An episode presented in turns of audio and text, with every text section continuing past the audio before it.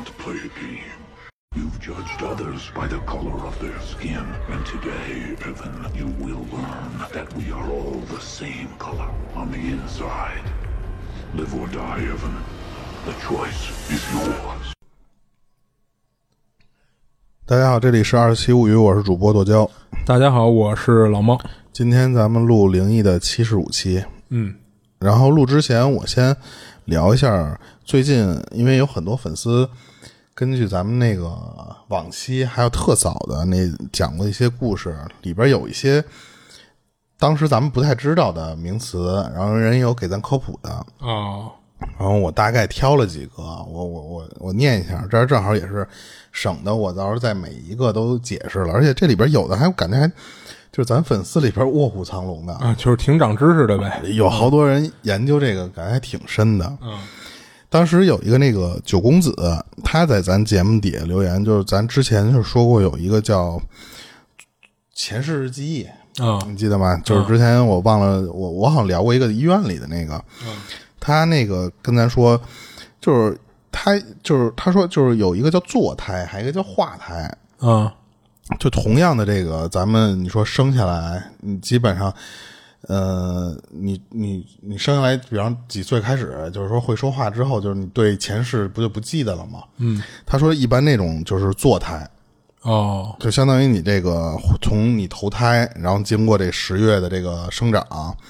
然后你就因为这个过程就特别辛苦，或者说就是特别就是属于一个类似于跟经经历的一个磨难，或者说是一些什么东西，你就会把你前世那些记忆就会在肚子里就会差不多忘光了。但是如果要是你是化胎，它那个化胎的意思大概啊，就是讲的是说，类似于这个身体原本比方应该属于你的灵魂，你投胎出来，但是我把你的这个不不管通过什么方式，我我把这个肉体给你抢占了。啊，就有点夺舍那意思。对，然后然后我不就没有经历你那个十月中间的那些经历嘛？所以这样的话，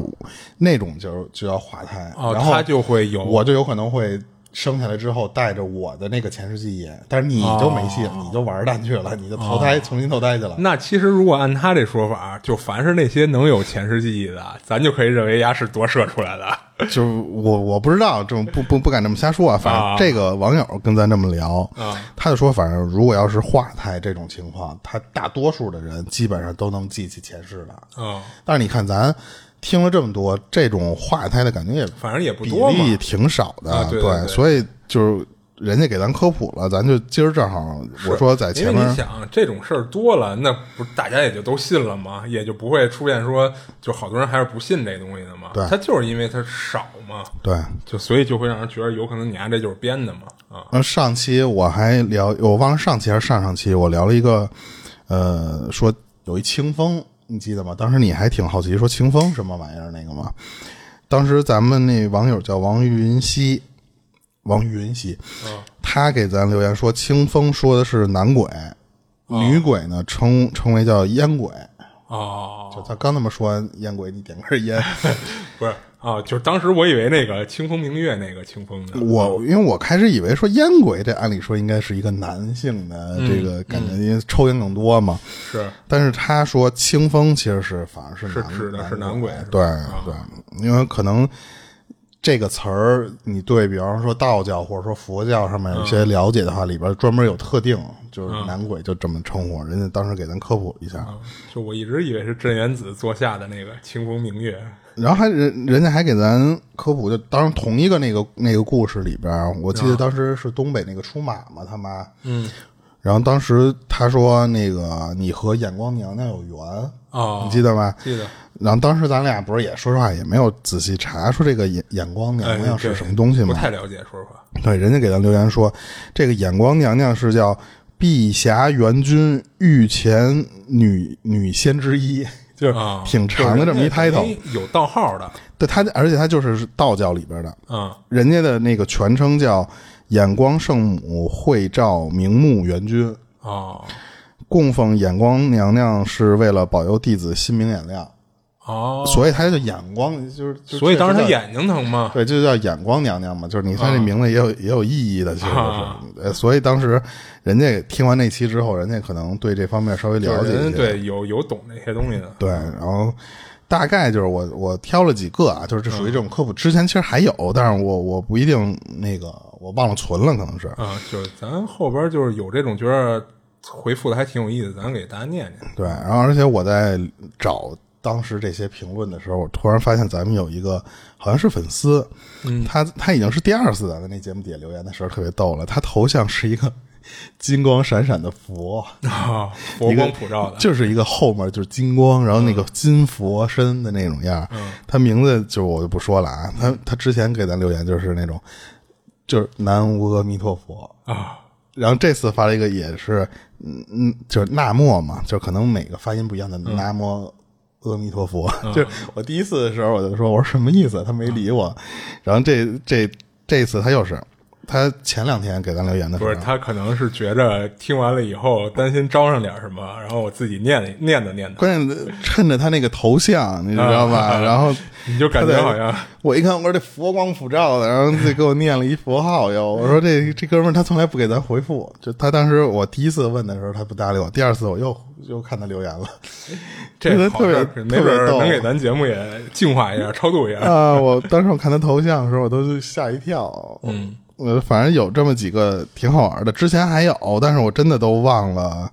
忘了存了。我是因为最近我突然想起来这些事儿嘛。行，咱以后就是给大家念念这些有意思的。对对，因为我们当时搜这些故事的时候，有个人说你这个聊的太他妈的不对，就是太夸张了。就是之前我跟你说的，啊，我们其实是找这个故事来，我并不一定真的了解这对，里边就说实话，我们也没法去去验证真实性啊，或者是什么东西。然后或者说里边的一些词儿能搜到的我们就搜，有时候真是找这故事的时候忘了搜了，就就会有网友帮咱留言嘛。所以其实我觉得这还挺好的。嗯，而且还是说那句话，这听这种故事咱就别较真儿了。嗯，你真假这个东西，说实话，你信则有嘛，对不对？其实我们在搜集故事的时候也是，就我们要听完这故事，就感觉就是一眼假那种，我们也就不会太那什么了，啊对对对，我们对就不会再说出来。所以这其实我们也是过滤过一遍的。对对，然后就直接就开始就开始对，嗯，那我我先讲一个。然后这事儿是一个姓刘的一大姐分享的，就是大概是在二十多年前吧。这刘姐啊是陕西那边的人，然后二十七八岁那会儿呢，就跟一个国企上班，干的还挺好的。她打小啊是跟那个爷爷奶奶一块儿生活，等于让爷爷奶奶给带大的。就是因为她爸妈呢，在她小时候就一直跟新疆那边工作，所以她的童年啊，就绝大部分时间都是跟爷爷奶奶在一块儿。所以她一直呢，就是想等，就是我挣了钱了，就好好疼疼二老，就报答一下养育之恩嘛。他刚开始工作的时候啊，其实一直不太顺利，所以基本上就没挣到什么钱。等他二十七八岁的时候呢，就是工作上也晋升了，就是都挺顺风顺水的。他就跟他爷爷奶奶商量，说等今年啊发了年终奖，就是加上我也能请个长点的年假了，就准备带二老啊就出去旅旅游去，好玩玩。哎，对，四处玩玩。然后二老呢就非常高兴，就而且还明确的跟这刘姐说了，说想去趟昆明，就因为昆明那边呢，他们有有一老朋友，就加上二老年轻的时候啊，就听人说昆明那边景特别好，所以就想去看看去。然后这刘姐说没问题啊，那咱就去去那儿呗。结果等到了这个刘姐奖金发下来了，她还没跟公司请年假呢，她爷爷就出事儿了。就怎么回事啊？就是那天大概早上八点多钟的时候，就老头早上起来以后啊，就抬头就看天花板上那个水渍，就怎么看怎么不顺眼。这水渍呢，有可能是因为这房子年久失修，然后房子受潮一类的形成的，其实都挺长时间了，也不是今儿突然出现的。然后老头呢，那天就不知道为什么，就看这水渍就不顺眼，就想拿那个刮刀啊给刮下去，然后呢再刮点腻子上去。然后家里呢这些家伙事儿倒都是现成的。这老太太听完老头这想法，当时就不乐意了，说：“好家伙，您这都七十了，还跟这儿登高爬天儿的，就真当自己还是大小伙子呢。”结果老头不听劝啊，就非要干，就从邻居那儿啊借过来一个就是挺稳当的一个大梯子，就爬上去就开始忙活。前边都没没发生什么事儿，老头干的呢也挺好的。就在头中午的时候，这会儿老太太跟厨房要开始准备中午饭了，就听屋里咣当一声，就等于老头还是从梯子上掉下来了。而且更严重的是什么呀？就是老头掉下来的时候啊，这脑袋还磕桌角了，就当时就给磕的哗哗的流血。然后老太太呢，赶紧就叫人帮忙把老头给送医院去了。然后刘姐和她爸妈呀，听到这事儿，当时就疯了，就全都跑医院去守着老头去了。然后跟那儿得守了得有四天。然后老头虽然当时啊从手术室出来了，等于就是当时给抢救下来了，但是后面几天还是没挺过去，就这么着就去世了。之后呢，就是给老头办办后事儿嘛。然后刘姐那段时间呀，就是那那叫一个伤心，就再加上本来都计划好的说要带二老旅游去，还没去呢，老头就出意外了。然后在忙活这刘姐爷爷后事儿的这段时间啊，他发现了一个比较奇怪的情况，就是刘姐她奶奶不伤心，既不哭也不闹的，就显得很平淡。然后过来帮忙的亲戚什么的，还关心的问老太太呢，说您没事吧？就别太难过什么的，就一些说一些安慰的话。然后老太太乐呵的就跟人说说没事儿，就是你们忙活你们的，我没事儿，不用管我。我们这老夫老妻的一辈子了，而且可能没两天啊，我也就找老头子去了。就说了这么一段话。然后老太太这样的话呢，就让他们觉着好像老太太就是挺看得开的，应该没什么事儿。就是不过刘姐他妈呀，当时留了个心眼儿，就跟刘姐他爸说说你啊，没事儿的时候多看着点咱妈，盯着点儿哎，对你看看，就是老头去世以后啊，咱妈一声都没哭过。就我感觉越是这样啊，越不正常，别回头再出点什么事儿。就这么提醒了刘姐她爸几句。然后等刘姐她爷爷的后事儿全办完了，过去了大概八九天，在这段时间里啊，这刘姐她妈和她姑这几天就一直就倒着班的就陪着她奶奶住，然后怕老太太这突然变成一个人不适应了什么的，加上就心里难受，就是等住了七八天的时候呢，这老太太就开始轰人了，说你们啊就都甭陪陪着我了，就都该干嘛干嘛去吧，就甭担心我，我没事儿。所以等到第九天的时候呢，这天啊应该是他姑陪老太太，老太太就没让去。然后刘姐说那天的事儿啊，她记得特清楚，就是当天她下班大概是七点多到的家，进门呢就跟她爸妈吃饭，饭桌上啊他妈还说呢，说老太太这可够棒的，真坚强。就我们陪老太太住的这几天，也没看出来老太太有那种特伤心难过的劲儿，而且呢也不是好面子，就当着我们没事儿，然后偷偷抹泪儿的那种情况。然后呢还跟这刘姐说说今儿啊。你奶奶不让你姑陪着了，晚上呢，你你给你给你奶奶打个电话。等到了头九点的时候呢，他就给他奶奶打了一电话。然后电话里啊，这老太太就是听着说话什么的也都挺正常的。他还跟他奶奶说说，等周六我不上班了，我我就过去看您去。然后您要有什么事儿呢，您随时给我打电话。之后那天呢，他十点多上床睡觉，结果睡到夜里的时候啊，就是他们家座机电话座机电话响了，给刘姐就给吵醒了。醒了呢，他还看了眼表，十二点多，就不到一点的样子。他嘀咕了一句，说：“这谁呀？这大半夜的打电话。”他就迷了迷瞪的，就从上从床上起来，去客厅接电话去。接下来以后呢，他就问了一句：“喂，谁呀？”然后就听那边说：“说微微啊，我是爷爷，你奶奶喝药了，喝好多药，她要自杀，你赶紧给你爸妈叫起来，赶紧过来。”然后电话就挂了。然后刘姐说她小名就叫微微，然后她电话里呢一听奶奶喝药自杀了，就毛都炸了，一下就就清醒了，赶紧就冲着他爸妈那屋就喊，就当时其实没反应过来，那个哎对电话里是他爷爷打的，对，就喊他爸妈，说爸妈赶紧起床，奶奶出事儿了。然后他爸妈被叫醒了呢，赶紧就穿衣服，一边穿一边就问他说怎么回事啊？奶奶出什么事儿了？然后刘姐就说说刚才爷爷打电话过来，说奶奶喝药自杀了，让咱们赶紧过去。然后听到这话呀，他爸他爸可能还不是很清醒呢，没琢磨过味儿来。但是他妈听出来不对不对的地方了，就脸脸色倍儿难看，就问他说：“你说谁打的电话？”然后等他妈问完这话呢，他跟他爸这一下就都反应过来了，说：“怎么可能是刘姐她爷爷打呢？”然后他爸的动作都停了一下，然后他妈呢倒是挺冷静的，就跟他说：“说这样啊，你先给你奶奶家打一电话，会不会是你刚才做梦来着？”然后刘姐听完他妈说的呀，一下有点反应过来了，就好像刚才真的是在做噩梦了。就是因为她这会儿才意识到啊，她喊她爸妈的同时，她是从自己屋里下地出屋的，有这么一过程。那可能刚才那电话就真是梦里发生的。然后他就去看客厅那座机电话，然后他们家那电话呢，还是那种带一个小屏幕，能翻那个通话记录，然后再回拨回拨过去的那种。然后等于是座机末期功能比较多的那种了。然后结果他一翻呢，发现来电记录上显示三分钟前就有一通打进来电话，而且电话号码呢就是他奶奶家的。然后他还叫他爸妈过来看看，然后仨人都看到这来电记录了。他妈立马就拿起电话就给回拨过去了，但是打了半天呢，那边也没人接。他妈之后啊，又来来去的拨了好几遍。他爸跟边上就有点坐不住了，就说了一句：“说得了得了，甭管是怎么回事了，咱赶紧过去看看吧。”然后仨人就奔着他奶奶家去了。然后之后的事啊，其实大家可能也都能想到了，就是他奶奶确实是喝药自杀了。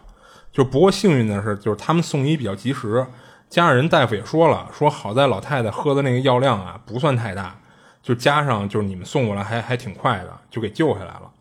然后到这会儿啊，就是他们才明白说老太太为什么不哭不闹的。等于在知道老头救不活的那一刻呀，可能老太太就想好了说要陪着一块儿走，所以就没什么可伤心难过的。嗯，就是已经做好准备了，就哎，对，所以他这事儿讲完了。关键是他爷爷死的这个，就是这个动机或者说这个原因也挺奇怪的。你说正常一个老人看见房顶那水渍，哦，他就跟钻了牛角尖儿似的。啊，对，就当时不知道怎么想的，这老头当时就非得要去处理一下那个东西，就感觉就是命里面你就得、啊，就是命中该有这么一可能是。下，就或者说那个可能阳寿其实就到这岁数了。啊。啊，就跟我之前我讲我们那邻居，那时候平房那个邻居，嗯，他就就正常就过得就是好好的。我们那个时候觉得这个女的不正常的一些行为时候啊，都以为是更年期，嗯因为那脾气突然的就暴躁了，就那、哦那就没来由的，啊，然后你跟邻居就跟我们家什么的各种矛盾。他当时就是有点说实话精神不正常的时候，就是他说我我他妈一推门，然后院头里最最最一入院第一家，人家那个房房角正好就顶着他那个视线，他他说就是那玩意儿老老卡着我，就不知道是怎么卡，你知道吧？就是他就觉着。一般你说平房基本上就是一排这么这么平平这么就是基本上是这个院儿的宽度应该是差不多的，啊人家第一家那个院儿后修的厨、啊就是厨房，它稍微会啊多出来一些，对不对？因为老的那些平房都会稍微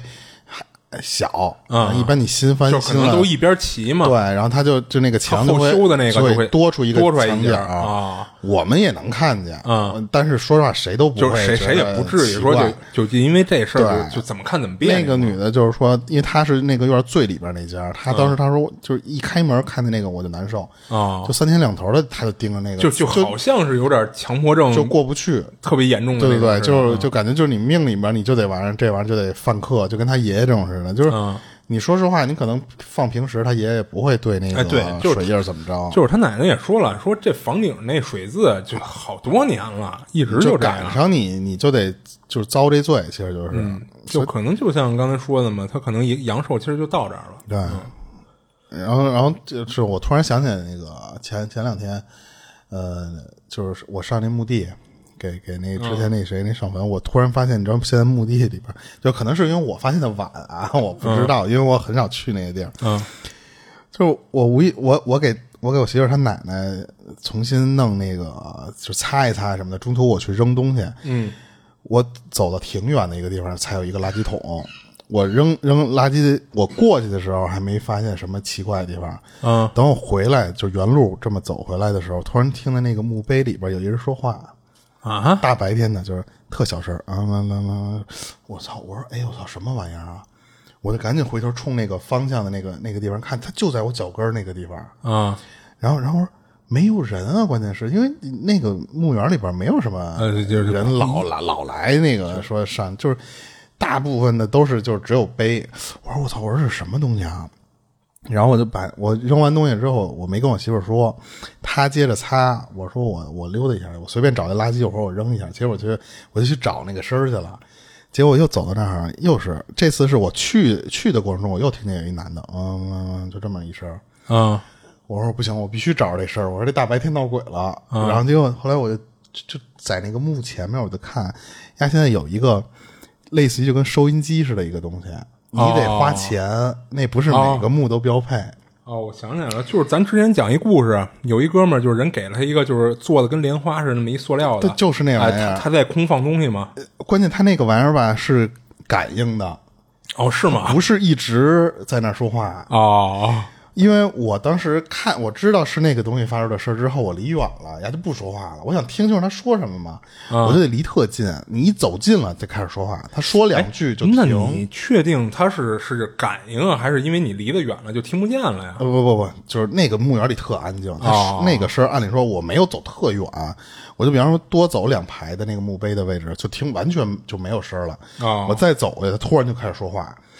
这东西有感应的吗？他录的是一个类似于大师的一个讲座呀，或者或者念经一类的对不对啊？但是那个就不是经，一般不是有诵诵诵唱啊，或者嗯那种，不是，他就是一个正常人聊天儿那一哥们一个人，嗯嗯，就是就是他聊的那内容我我没听明白，因为嗯我站那儿听了一会儿之后，他说完说两句他停，你知道吧？啊，然后我就走了，我当时给我吓一跳，我说这怎么他妈什么玩意儿，在那这墓碑前面有人说话？后来我才知道，可能我因为不怎么去这些地方，所以我不知道人家就就是这么一个现挺高科技的。可能比方说你正常有人路过那个地方的时候，他就会诵经。我开始是以为什么嘛，你知道吗？是他妈人在那儿聊聊聊相声，或者说就是讲评书，你知道吧？就一个人讲单口的那种感觉的。我说啊，我说这应该是家人，就是可能觉得这个生前喜欢相声，对对对然后呢，他弄了一录录录音机，就在那一直放。平时也给你讲讲啊，我还说这录音机你搁这儿，不然顺走了。后来才发现是在那个小莲花里边放出来的事儿，应该是类似于经文啊或者什么的。啊。那他妈挺逗的，我第一次知道那个，就是我之前我我也不知道这个我不逛这种地儿的时候，我真没见过这个。关键我觉得这东西，要不然你回头查查，它有感应的吗？它会不会不是感应啊？哦，那我就不知道了。我操，那你这，反正我都回来了。它会不会没有感应这功能 啊？嗯，行吧，嗯，然后该你了。啊，然后我那天我找那个故事的时候，我看有一个，就像咱刚才开始时候说说，如果觉得一眼假，或者说这个东西可以拿一些科学解释的，嗯咱们不就不讲了嘛。我当时我我在找一个故事的时候，就那个那个人就说我的那个寝室里边会经常出现头发，哦，他那个头发就是什么呀？就是她是女生，啊，她经常住在那个宿舍里之后，那个宿舍，因为他当时我记得讲的是，他那宿舍是拼的，她呃不是就不不光是他们班的人，他还有他学学姐啊。一块儿住在那个宿舍，里边，所以当讲别的故事里确实有这样的。对，所以他当时就进那个宿舍的时候，开始跟人不熟，嗯然后你就没法确定这头发是不是人家的。啊，就不好意思问人家。就后来等他慢慢的熟了之后吧，他就跟人问，人说那个头发嗯就怎么这哪儿都有，说咱们谁的这个头发，说稍微注意一下啊。嗯结果后来他们就对比说，这个嗯每个人就那屋里五六个人吧，就是每个人的头发都跟他匹配不上。啊，不太一样的。对，然后就是那么一个灵异的事儿。但是结果后来我过一阵儿，我我我我看那个抖音上面有那个之前我跟你聊过那个发菜，发菜是什么呀？就是头发的发，嗯，然后那个东西哦，我好像有有点印象。啊、那个东西据说好像不让种，但是那个东西可贵了，因为它好像对土地的那个有养分耗的特别大。那个，就是你感觉真跟头发丝儿似的，那吗？对它当时，你从从网上你搜发菜这个东西，能搜到就就确实是一团头发的那个样儿啊，然后长在基本上属于我当时我搜了一下那个发菜啊，说是在就甘肃啊，或者说陕西，就是类似于就有点干旱的那些地方，可能因为但是他讲故事那人他没有讲说自己是哪儿的，啊，有可能是长的是那种发菜或者是一些菌丝、菌丝，或者就是一种植物或者什么的。对对对，有可能是那种。后来我一看，如果要是那个，咱们当灵异的这么讲，说实话有点儿。好像不就是帮他破梗了吗？对对对，就是我当时看过那么一个啊，这不是我要下面讲那个，啊，我下面讲那个是，就这个这个网友他从六月一号，他其实之前就就有这种情况，他一直做梦。今今年六月一号，对对对对哦，那还挺近的。他他从六月一号，他那天他发帖，他每天就差做的那个梦都不一样，加上那个梦特别诡异，所以他基本上一天如果做了这个梦，他醒了之后就记下来，就有发帖。啊，当时他连发了得有小一礼拜的这个帖，我看跟写日记似的。对，当时他聊的这还挺好玩的。这个哥们叫丁诚新，他当时发那个帖，就是说六月一号那天，他梦到了一个在梦里，这是咱们下面说的东西都是在梦里啊。嗯他说在梦里面梦到了一个学校，他在学校里边上课，但是呢，他那个学校里边的同学全都不认识，都关键是他那那些人吧，一点儿印象都没有。他不是说可能别的班的跟他混在一块儿，他说就完全不认识的一批人。啊，就是生活中就没见过这些人。啊，对，然后他当时就是连梦里面，他说连考试什么那些东西他都能记下来，因为他醒了之后觉得很奇怪嘛，他马上就把所有细节都都写下来了。但是他说考试的那个内容学的那些东西也都特别奇怪。他说当时在梦里面学的那个东西，比方咱们现在学就是说上课学英文单词、学汉字，比方说就最初级小学生学的那些东西，他说他学的不是这种东西，他是在梦里面学一种符号，那个、哦那个符号他他看不懂。就是学画符是吗？我靠。对对对，就是类似于就比方说咱们写五个字儿，啊然后呢，但是他那个在梦里就学了是五个特别奇怪的符号，啊，写五个象形文字。他还看不懂那个符号到底是什么什么东西，就表达的意思是什么。嗯然后他当时在那个梦里面参加考试，考的也是这些东西。他当时说我在那个考场里面的时候，就特别奇怪，就所有人正常都在那个考场里面不低头写卷子的嘛。嗯但是那个考场里面一个大概是一个九岁多十岁的那么一个小孩儿，就类似于小学生吧，嗯在考场里面就来回这么这么这么跑。他在梦里就很很奇怪，说这操这考场里面为什么哪来一小孩儿这么这么来回跑啊？关键有没有老师啊？老师也不管。他当时他当时就就好奇这个事儿，加上他自己又不认识这些符号，嗯所以他说我那个考试基本上就属于就是交白卷，交了交了一半的白卷。啊，要么就是胡笔写。然后为什么他提到这个小学生呢？他说我的剩下部分东西全是那个小学生告诉我的，就他不是在跑这个考场里面来回跑吗？嗯他会跑过来跟我说这题，比方说选 C，哦，然后你知道吧？他说基本上有一半的内容都是那个小学生来来回回偷看别人的，到我这儿告诉我答案，让我这么写。啊，那这还挺好的呀。然后结果考完试结束之后吧，他就和考场里的那些学生就说：“说我操，我他妈好像他妈是是看见鬼了吗？”他说那个小孩儿就你你们看不见吗？说咱考试的时候一直有一小孩跑，你然后结果同学跟他说什么？说咱们这个地方是什么什么，就是他他没记住。啊就类似于说了一个，比方是一个地名儿或者什么东西，他说怎么可能有鬼啊？然后就他说就是那个名字我实在是想不起来了，但是那个名字如果他想起来，他我估计他就知道是后续的那些东西是什么了。嗯然后他就当时就一直跟同学就说说你们就看不见那些玩意儿，为什么我能看见？那不就是鬼吗？就在他聊这些东西的时候，那个小孩又出现了。出现之后呢，但是他说那个小孩就直接跟他说说，不要怀疑你，就是这是原话。他说不要怀疑你所看到这些东西，也不要怀疑你梦见的东西。哦今天我们确实是见着面了，然后呢，虽然很快就要分别呢，但是你是真的见了鬼，就真的是见到的是鬼，就那个意思。啊那小孩过来跟说你见鬼了啊！然后也跟他说什么，就是就是有缘再见啊，或者什么什么的这些东西。然后呢，他又推了推他，就那小孩在梦里面推了推他，跟他说，他说一点了，说你今天不是要要要化妆吗？然后你你就该起床了。化妆。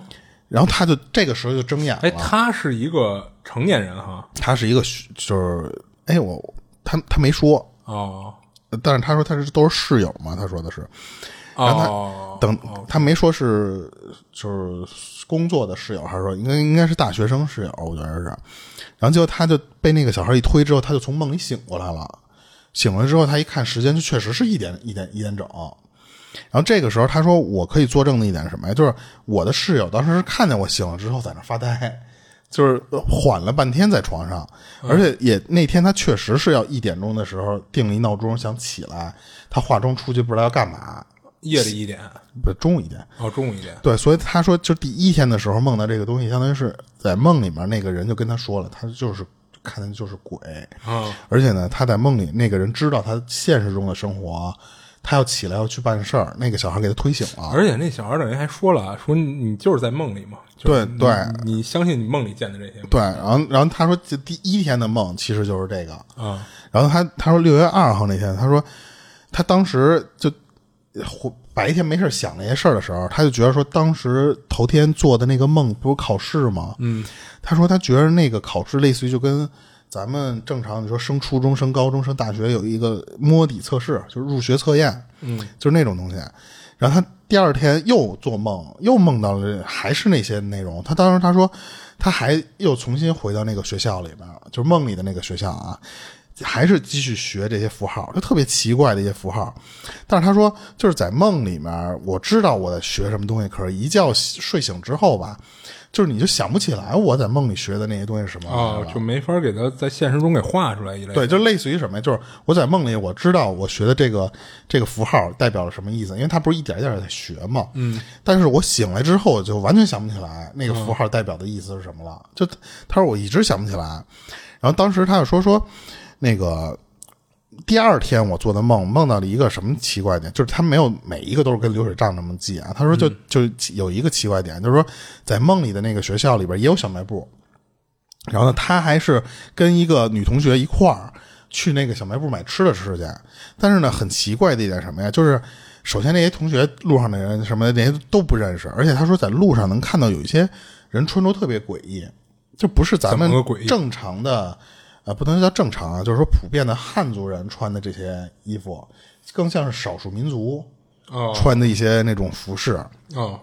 然后，但是那一天就没有梦到特别诡异的事儿了，就是很短一些梦。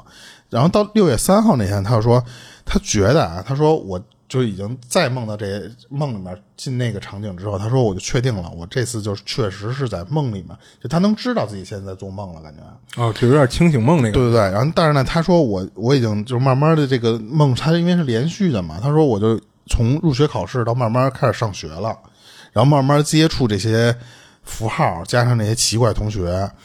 然后而且他说剧情还有发展。就当时他是和这些学校的这个附近溜达，他们学校后山那个地方有一个一个类似于洞穴的这么一个地方。他说那个洞穴的，你去洞穴的路上有那种台阶嘛？每一节台阶的那个那个台阶上面都会有一些奇怪的符号，就是每每走一步侧面啊，还是你踩的那位置？他没有具体说，就是就是你每走一步一个符号，每走一个就一个符号。他说。这次我就在梦里面就想记下那些符号来，就类似于就跟控梦似的，就是说我在梦里面我知道我现在是做梦，我想记住你我梦里面这些奇怪符号，因为他说我想醒来之后我他妈查查这些符号到底是什么意思啊？可是呢，醒来之后吧，我能依稀记得，比方说啊，嗯，随便找一字，比方说“丑”这个字，我知道梦里面是这么画，但是我醒了之后我还原不出来。哦，我怎么还原我都觉得那个字不是我梦里的那个字啊，怎么看怎么不像。对，然后当时他就说说在那个就是山洞里面，他还碰到过一些就特别就是就是，比方说黄蜂都巨大个的，蜜蜂特大个的，就特别奇怪的东西。他在梦里面就属于就跟做噩梦的那种感觉。然后他当时就说，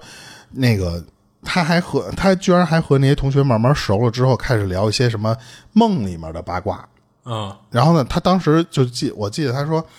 等他那天醒，说那天醒了之后，他就当时就就开始觉得这个文字，就是他所谓的那种符号，那些东西奇怪了。他说，当天我脑子里全是那些事儿。机缘巧合的一点是什么呀？就居然在我无意中刷抖音的时候，他刷到了一个类似于讲那种科普文章的那种视频啊，里边人家在评论区里边留言说说，呃，有一种叫鬼说的话。就是鬼语哦，叫田语，那就是暴殄天物的那个殄哦，田语。然后他当时就顺着那个那个，你比方你点了这个抖音，不是有一个你点那个蓝字功能，就相关搜索啊，对不对？他当时就点进那个帖文里面看，有些奇怪符号。他说就是我梦里的那些符号哦。他当时说。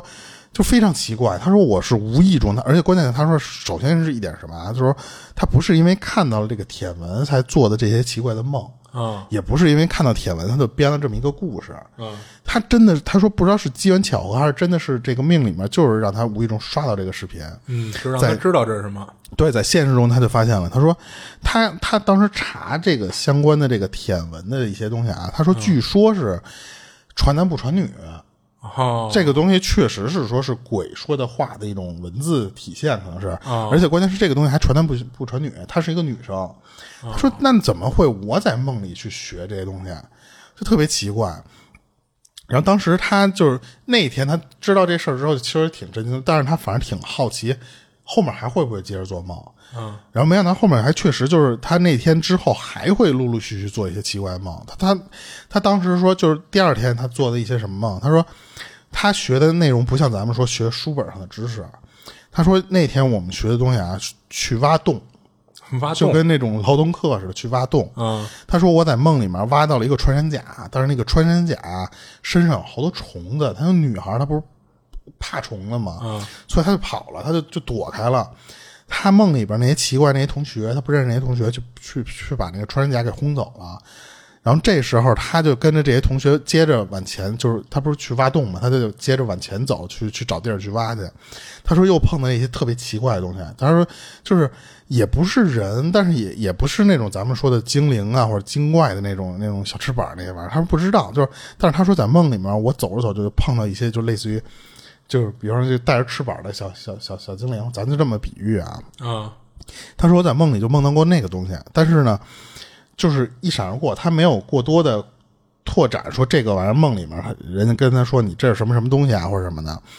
然后结果第二再往后他就说说，当时他因为就是就是现实中的原因啊，他和她男朋友分手，他弄的吧属于是什么呀？就是睡不着觉，他那天失眠，他难受。关键是巧的一点是什么啊？就是他在现实中六月五号这天，他不是因为这个事儿他没睡着吗？嗯他在前一天做梦的时候，就是那个小精灵，我不说的那那个梦的结尾的时候，同学跟他说了一句话，跟他说什么呀？他说明儿咱不用上课。哦，然后呢，他当时就好像就知道他第二天对，等到他第二天醒过来，不是就没睡着，他不就做不着梦吗？他才反应过来说，头一天做梦说明儿咱不用上课，啊。就感觉就是我操，那我真的是因为这个分手了，我难受，我他妈睡不着觉，所以没做这个梦。反正我没做梦，那我就没上课呗。嗯，所以他说我不知道是因为这个原因，还是真是又不知道又是巧合了对，呀就跟他还是？刷的那个视频似的那种巧合。嗯。他他说我就真的他妈没上课去，然后后来他说那天就因为失恋加上什么的，就是现实中他自己啊，他说就是属于就有点儿上课没精神那种那种样，就是首先他就颓嘛，这这个人。然后当时他说，等到那天当天晚上再做梦的时候，他说就开始做，确实就有点恐怖的梦了，就可能是因为白天自己状态不好。他说在梦里他就梦到就是就跟女孩之间就一堆小小小学生或者说就什么那种小朋友之间玩玩游戏，说找找找找一个人。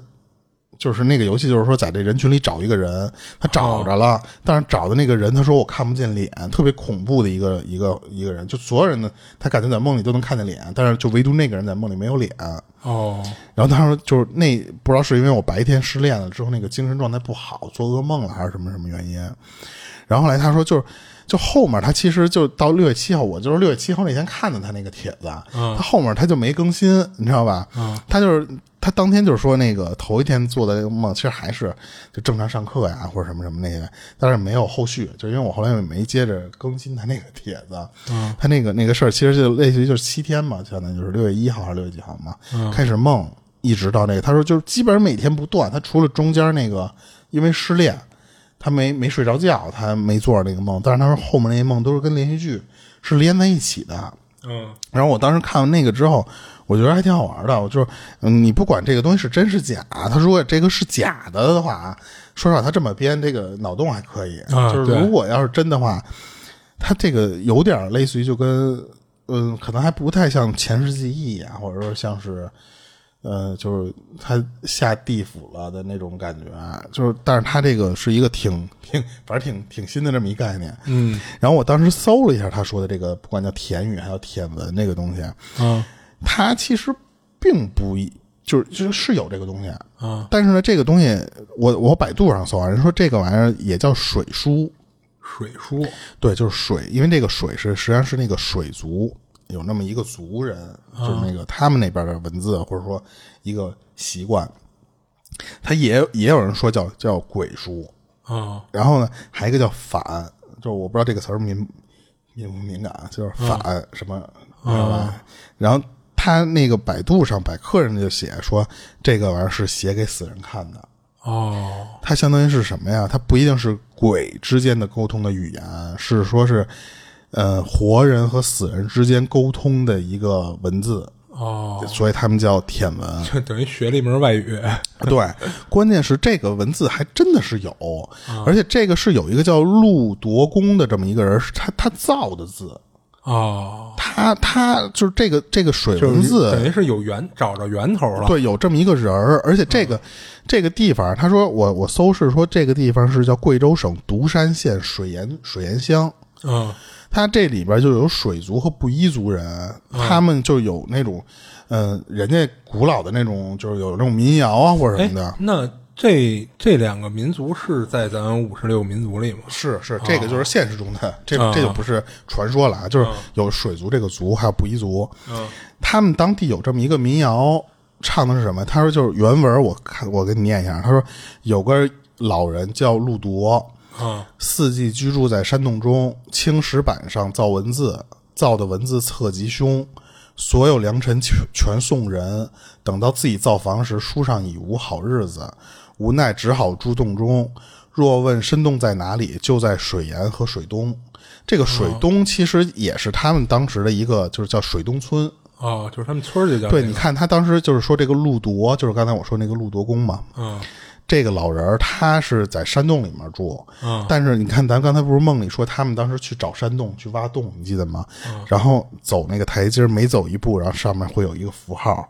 他这个这个民谣里边就有说叫青石板上造文字，哦他就是在他那个文字就是在那个青石板上写，造完他就刻在那个青石板上了。嗯，好家伙，造字，我靠，关键是这个东西它能测吉凶啊，你想，嗯然后然后这个哥们儿，因为他是把所有好的良辰吉日都给别人了，就是人家不是建房的时候，人不都有算这个今儿适不适合造房什么的，嗯，他把那些良辰吉日都给别人了，所以他没有好的时辰去造房子了，所以这个路铎他只能住在洞里面，哦然后这个洞就是传言就是说是在这个水岩乡和水岩乡水东村，就这么、这么这么个地儿，那这是现实中的一个民谣。啊，是我所以说他如果这哥们儿不是就这个女孩啊，嗯她不是看到这些信根据这个些信息反推、啊反编这个事儿的话，嗯那相当于就是他在梦里梦到的就是这个，有点跟前世记忆似的，我觉得更像。嗯就可能他以前他上辈子或者上上辈子，他可能就是这个就是水水族的人，嗯然后呢，他突然在梦里面回到了那个时候传闻的那个年代，这个路铎他造这些文字的时候的那个那个画面，就有可能像那那种样。是。，嗯，哦你像他，其实在说他那个梦里考试什么的那些，嗯，我感觉他可能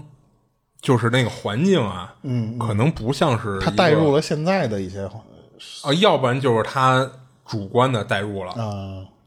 要不然就是我感觉就不像是一个旧时候的一个一个那啊，对对对对，有可能不是那种时候的，啊他只是说他那帮同学穿的有点跟少数民族似的嘛，对对。嗯。然后他这个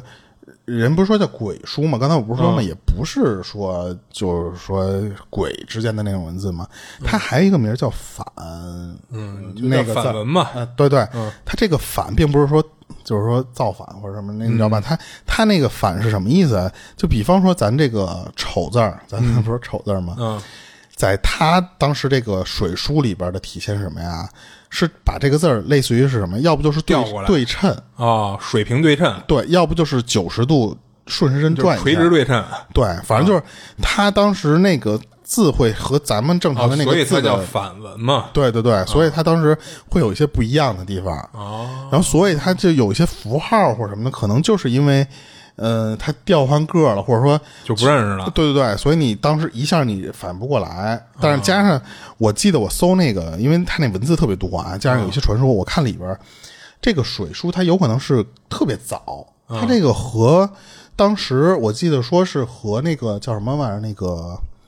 象形文字，嗯，据说啊，我这个不敢，就别到时候又有评论，到时候说你这就是扯皮蛋，啊，因为咱们不我都是在网上看到别人聊这个事儿，说是和象形文字的时期其实是差不多的。啊，属于同一时期出来的，你想象形文字那个时候的到现在的文字的变化有多大？嗯好多字你现在认不出来了。它这个水书可能是和那个年代的象形文字稍微有点演变，加上它自己又变形，它又对称，嗯所以呢，它可能到后期它没有演变成咱们现在的文字。啊，就是走了另外一种分支，所以你现在看都是符号，但是实际上可能都是以前的象形文字。嗯然后呢，加上一些扭转，加上那当地的一些习俗的一套嗯，文字弄出来的。等于独立的形成了一种文化似的吗。对，然后当时还有人解释这个东西啊，它为什么叫反文嘛？就是说，因为它刚才这个字儿的这个这个原因，还一个原因是什么？就是说，水族以前它是受那种什么统统治阶级的迫害的，嗯，然后他们就会相传这个他们的祖先就是那个陆夺公，嗯，他们创造了这个鬼书之后呢，可以反反对哦。这个阶级的迫害，加上还有还有一种更玄妙的说法是什么？就是这个陆夺公创造的这个文字，可以跟阴间的灵魂沟通，啊用这个能力去报复、镇压他们，或者说叫统治他们的啊！一些但说实话，这种东西你就没法印证了。这对，这就是一一其中的一种传闻嘛，啊对不对？所以当时就是你，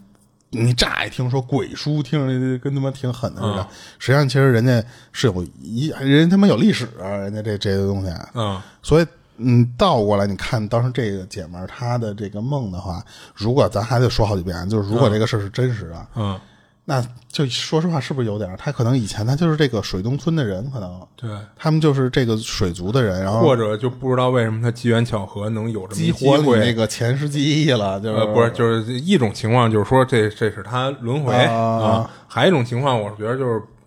不知道他是怎么去机缘巧合的有这么一机会能学一下这个东西啊啊、也有可能是这原因因为你在网上，你现在你如果搜这个水书的话，啊。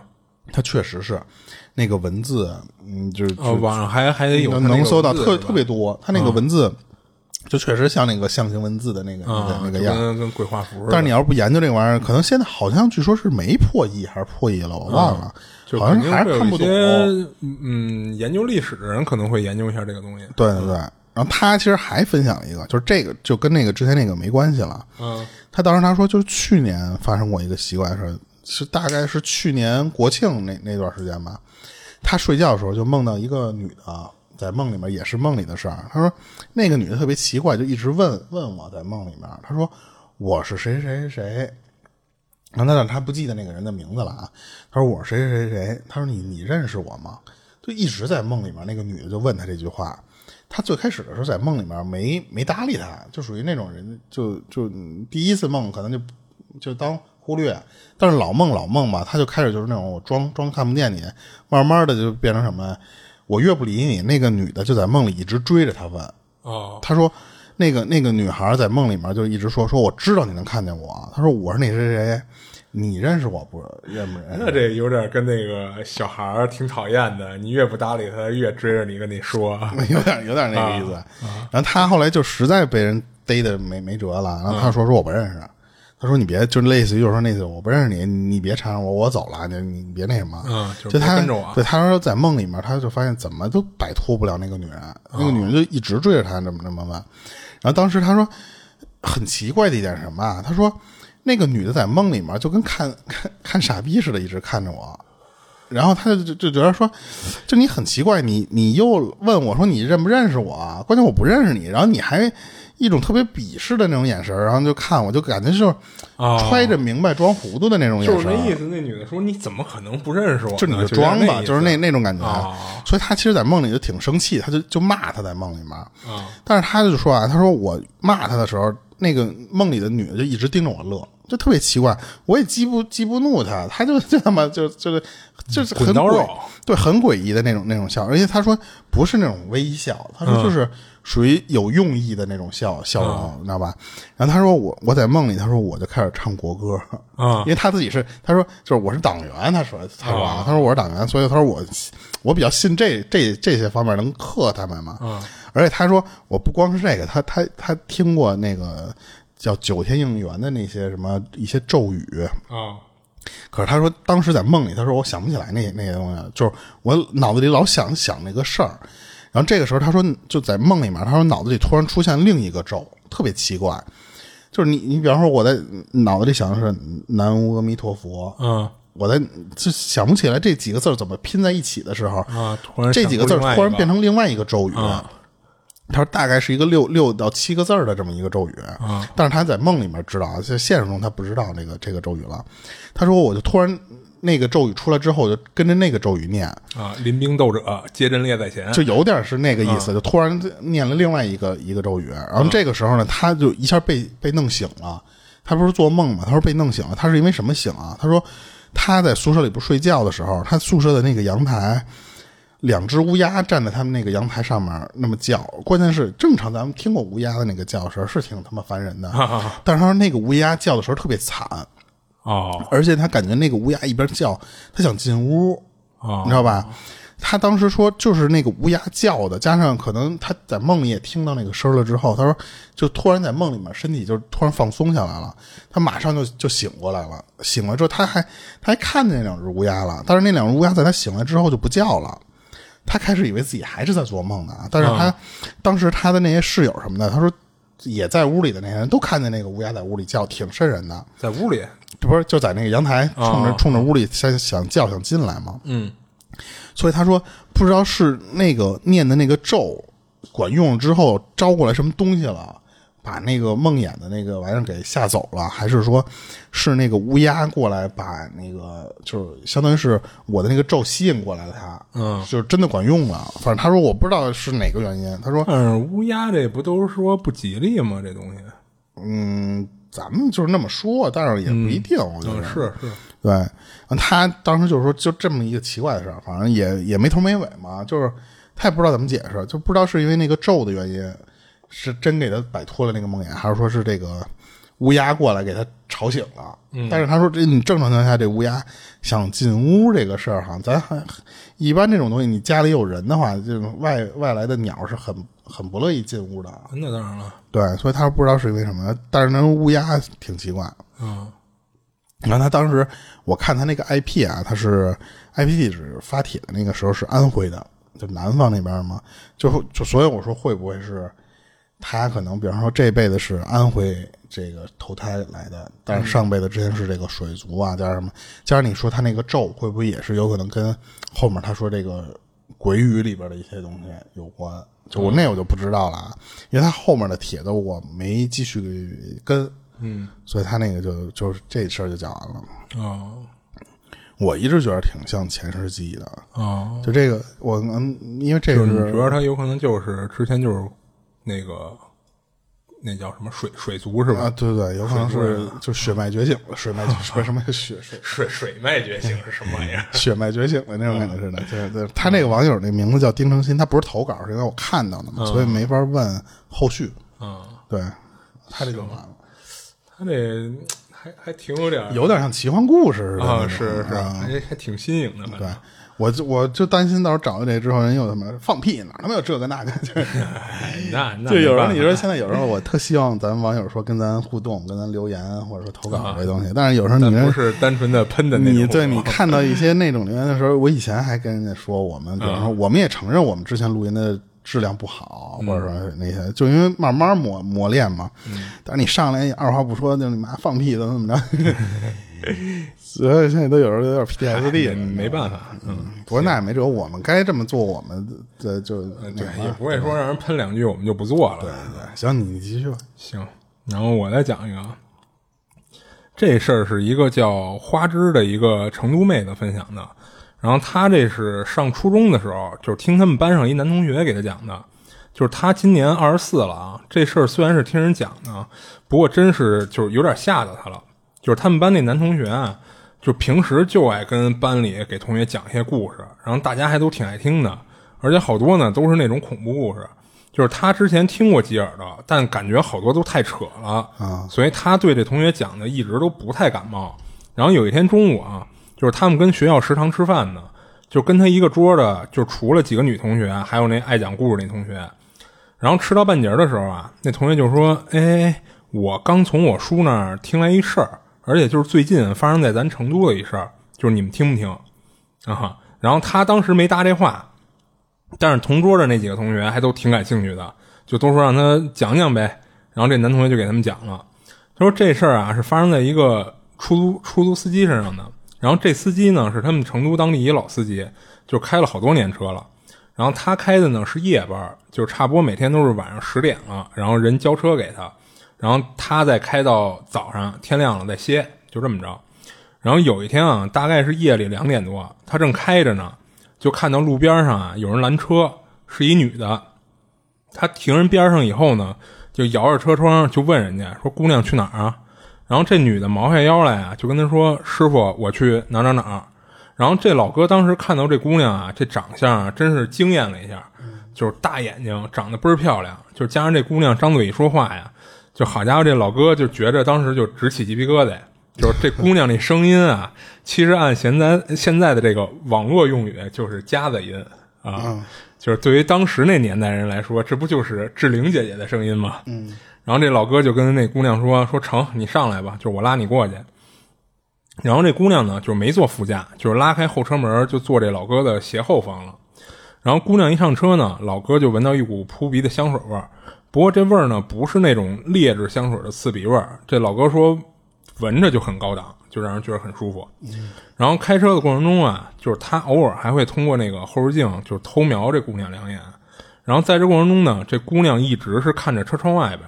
然后这老哥当时心里还想呢，说我媳妇儿要是有这姑娘一半漂亮，我他妈天天跟家待着，守着我媳妇不出门了。然后这老哥也不是什么没见过世面的人啊，就是他这天天拉活的，就是人来人往，其实见的人挺多的，然后美女也见过不少。就不过这么漂亮，他觉得确实是头一次见。就是当然老哥本身有家室，而且也不是什么臭流氓，所以就是顶多就是多看人两眼就完了。然后等快到地儿了，就是因为那姑娘说的呢，就是一大概位置，不是什么具体哪个建筑物什么的。就加上那会儿呢也没导航或者网上叫车什么的，所以就等到了附近以后啊，他就问这姑娘说：“咱停哪儿啊？就是您给指个道。”然后那姑娘说：“那个前面路口左转过去，我再告诉您后边怎么走。”结果这老哥说，当时他也不知道怎么回事啊，就不知道为什么他拐错口了，他给就是拐右边那条道上了。等发现自己拐错了，他还跟后边那姑娘说说来着，说：“哎，姑娘，不好意思啊，我拐错口了。就不过没事啊，就我盘一圈再拐拐回那条道上。”结果那姑娘听完啊，她说本来一直说话就柔声细语的，突然一下就急了，就大声的就质问她说：“你怎么往这边开啊？”然后这老哥当时也挺不好意思的，就跟姑娘说：“说您别着急啊，就是顶多也就跳一个字的事儿，就等一会儿啊，我少收您几块钱。”然后就在他跟这姑娘说这话的时候啊，他看到路边上有一庙，这庙呢还不是那种荒废的，是看着那种还挺香火旺盛的。然后他刚说完这句话呀，突然就听到后边那女的就开始大声喊，就那么啊，就那么喊，他一直大喊，就吓得他一脚就踩刹车上了。就是得亏他当时这条道上前后都没车，没发生什么车祸。这老哥当时真是被这一嗓子给吓得够呛，就希望说：“我操，这怎么了？”然后等他停下车呀，就是他通过那个后视镜就想看看那姑娘，说突然叫唤什么呢？结果这一看又吓他一跳。就是因为他从后视镜里竟然看不到那姑娘了啊！他当时第一反应就是后面那姑娘是不是因为他那一脚急刹车从座位上摔下去了啊？他就又回头透过那个隔开驾驶室的那个铁丝网就往后边看，但是还是没看到那姑娘。他赶紧就下车，就拉开这个后车门一看，就看到那个后座脚踩的那地垫上有一洋娃娃，而且让那老哥觉得毛骨悚然的是什么呀？他越看这洋娃娃，越像是刚才后座坐的那姑娘。这娃娃身上穿的那衣服也特别像，就是他不敢说是是不是一模一样啊？就是因为大晚上他拉那姑娘的时候也看不了太仔细，就加上洋娃娃那滴溜溜那大眼睛，就让他印象特最深刻。他当时不敢过去拿这娃娃去，他干一什么事儿啊？报警。嗯，他在电话里啊，原原本本的就把这事儿给人警察讲了一遍。然后人警察呢，虽然听得有点云山雾罩的啊，但还是出警了。等到了现场，就问他说：“酒驾，酒驾，酒驾。”哎，还真是这意思，真是，肯定第一反应就是这样。就是等到了现场，就就问他怎么回事啊？他就又跟人说了一遍，说自己拉了一洋娃娃。然后警察听完了，当时就拿出一个酒精测试仪来，就怀疑他是喝多了酒驾。不过吹完了呢，就是挺正常的，没事儿。然后呢，那警察啊，又跟他。就是到他车后座那儿看了一下，确实看到地垫上躺着一洋娃娃呢。这一下呢，这警察也不知道该怎么处理了，又查了查他的驾驶证和那个出租车那个驾驶员监督卡什么的，嗯，没看出这老哥有什么问题。就人警察跟他说：“说这样吧，你车啊先停到一不碍事的地儿，锁上车，你先跟我们回趟局里，就让你家人来局里接你吧。然后最后是这老哥他媳妇儿和他弟一块儿过来的。”然后一开始听说他在局子里，还吓一跳呢，以为他犯什么事儿了呢。嗯，然后之后就没没什么了，就。这事儿就讲完了。就其实你你说就乍乍一听这种事儿，就觉得嗯，怎么可能呢？但是就是说，就之前我说实话，我我我好多东西我也好多不信的东西，嗯，就觉得有一些说呃电影桥段吧，或者说是说一些编的故事什么的，对，就是因为其实你听到这些事儿，有的一些确实超出你的一些常规的认知了。没见着了，就不太信嘛。对，就那天我突然就你说这个，我突然想起来，呃，不是恐怖事儿啊，是那个网上。就前一阵儿不是咱们这边都刮那种特特妖风嘛，你记得吗？然后很多突然一阵大风一类对，就的。今儿早上起来刷的那个视频，嗯，我忘了是哪儿的了。那个事儿还挺挺严重的。就前一阵刮那个大风，人家那个我不知道是那个是是厂房的院儿还是什么，就是搭那个特别大的那种棚，就是能就跟咱们卖西瓜摊儿那种支一个那个伞似的那种，就是底下是金属杆儿，上面是那种篷布，你知道吧？特别大的一个棚。然后结果前两天不是刮那个风刮特别大吗？所有人都抱着那个杆儿躲，因为当时感觉那个风大到已经人都能吹走了。但是呢，就那个风最后，因为你是相当于是一伞的形状啊，你就兜风啊，所以当时那个棚里面有几个已经被吹起来了。嗯，当时就有人呃下意识的就不撒手。你在视频里你看那个人就直接就吹飞到那个镜头外去了。嗯，那个人是就后来我看评论人说啊，说那个人最后是从旁边就摔下来了。嗯，因为你不可能一直跟热气球似的飞走，他可能到一定程度失去平衡了，你那个劲儿一一消，那个人就掉地上。或者说那风也就一阵儿嘛。对，当时呃你从视频里看，有有一人是得甩高了，就是飞起来啊，得最起码得三五米以上，我觉着。那个人在空中、有个一层楼多空中撒手，嗯。然后一撒手下来是腿摔骨折了。嗯。然后第二个是那个，就是说直接飞出屏幕外面那哥们儿，嗯他可能是一直没撒手，到外面，他是直接摔到旁边的那个那个屋顶儿，哦把那个房顶儿给摔穿了，摔地上了。但是那个人都没死啊。但是你就说这种事儿说实话，咱们你看电影里边会有这种情况，要不就是那种搞笑电影，要不就是那个什么灾难电影里边会有这种情况。嗯，但是你说现实中，就今儿早上起来我刷到那个视频，你如果不看呢，这就是现实中他这个因为最近的这个天儿奇怪，你说什么我都不信。说这人啊傻呀，怎么他妈那一起来你不撒手？那有一个人撒手，他们反应不过来，就跟你说刚才说的那种似的，就是你看到那个娃娃的时候，你就是吓一跳，嗯你就你就不知道怎么办了。而且说实话，你就是很反常规的这么一个事儿，你说怎么可能一个人变成一个娃娃？就是有时候以前就外边刮大风，你要出门，就有时候家大人，就是那会儿可能你还小啊，就是可能家大人就说这么大风，别他妈瞎出去浪去，一会儿风再给你吹跑了。你那个你那会儿你就你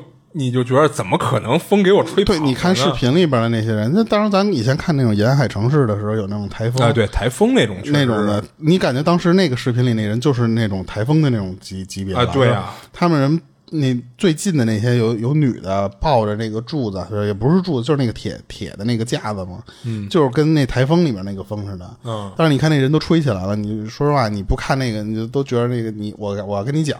你可能觉得我操，这个不是电影桥段吗？对。就就那样，但是现实中人就有这种事儿，对，然后你说他这个，你说那那女的等于之前还正常能跟他交流呢，嗯，就是不像咱听的其他一些就是鬼啊什么的，就是都不带说话的或者怎么着的，就是单纯就吓你。他这其实当时看着还挺正常的，就是迷女呢，就就可能有一个爱聊天的，啊。爱聊天的鬼。而且你说他拐错了以后，为什么这女的那么大反应啊？会不会跟他拐的那条道上有一庙有关？那女的有可能知道那边有一庙。哦，你看为什么最后这女的就是没了嘛？我倒变成一洋娃娃了我了。倒是觉得可能会不会他本来就是想顺让你捎他一路，但是你他妈带错了，我他妈就啊生气。对啊他可能不一定说怕庙啊，就是也有可能会怕庙，就是说庙里有一些镇子的东西。但是你说他要不是因为怕那庙的话，那人司机也跟他说了，说我再给你兜回去，我再给你拐到那条道上不得了吗？啊嗯对吧？对对啊，对那他就没必要那种就是又尖叫不又怎么着的。就我感觉啊，就是这也有我估计他分享这故事这哥们儿，他感觉也是可能跟那庙有关系。庙可能是那兰若寺，啊不对，兰若寺是招鬼的。兰若寺那就到家了呀。对对，那是招鬼的。嗯，行，然后我讲一个这个人分享啊，他说就是这个事儿是他妈发生在他弟身上，嗯在他亲弟，所以当然虽然不是特恐怖，但是他说这个事儿是亲眼看见，就是挺他妈的，就是怎么说呢，就是玄乎的一个事儿。嗯他弟是直接干一什么事儿？就是当时他弟特小，那时候嗯不到十岁，他他当时也就比他弟也没大多少，嗯但是他是亲眼看他弟就被鬼给折腾。哦，但是呢，那个过程并不是特恐怖啊，大概讲一下，就就当时跟那个那个那个上身儿似的，就就是类似于那种撞客了啊或者什么的。当时他说，就是因为小时候家里挺穷的，你你孩子就没有什么一人一间房或者说什么的。他当时和他弟都是和呃老就是奶奶爷爷就是那个辈儿的人睡在一屋，他爸妈睡在一屋。当时他是属于什么？就是他和他弟睡一张床，他奶奶呢在那屋旁边还一个床，那么、那么睡。然后呢，他说就是他弟就因为犯一什么事儿，他弟上他们人家还是一个古坟，还不是说咱们说近代人的哦那种坟，他他们上一古坟上面去撒尿去了，嗯结果就开始有那种闹鬼的事儿。哦当时他弟那段时间吧，突然就晚上就会就突然就睡着睡着觉醒过来就开始哭，然后当时就是那种属于谁都不知道怎么回事儿啊，就醒了之后以为是做噩梦的那种，但是他弟嘴里说的是什么？说说他们有鬼，说他们要抓我走。当然不没说脏话啊，就是说要抓我走那大概说的就是那意思。而且他说就是很多次，就都是你晚上睡觉的时候醒过来就就看他弟在那儿哇，就是因为他直接就被他弟吵醒了嘛。就因为这个时间长了之后吧，他因为太小，他不知道是什么原因，但是他可能家里人或者他奶奶就属于有点儿知道这种不太好。但是最开始的时候没想着怎么解决，只能是怎么着，就是说他奶奶把他那个弟给弄到他床上去，抱着他睡，嗯，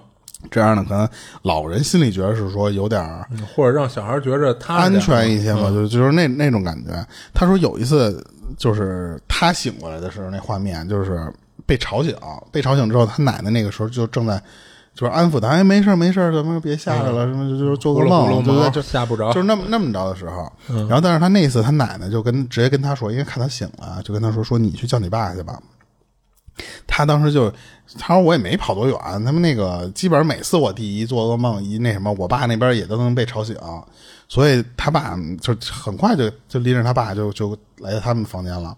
当时他说我看到那个画面是什么？就是说在他爸坐在他那个床跟床边上的时候，他他弟是直接就是一下蹦到他爸身上，就是就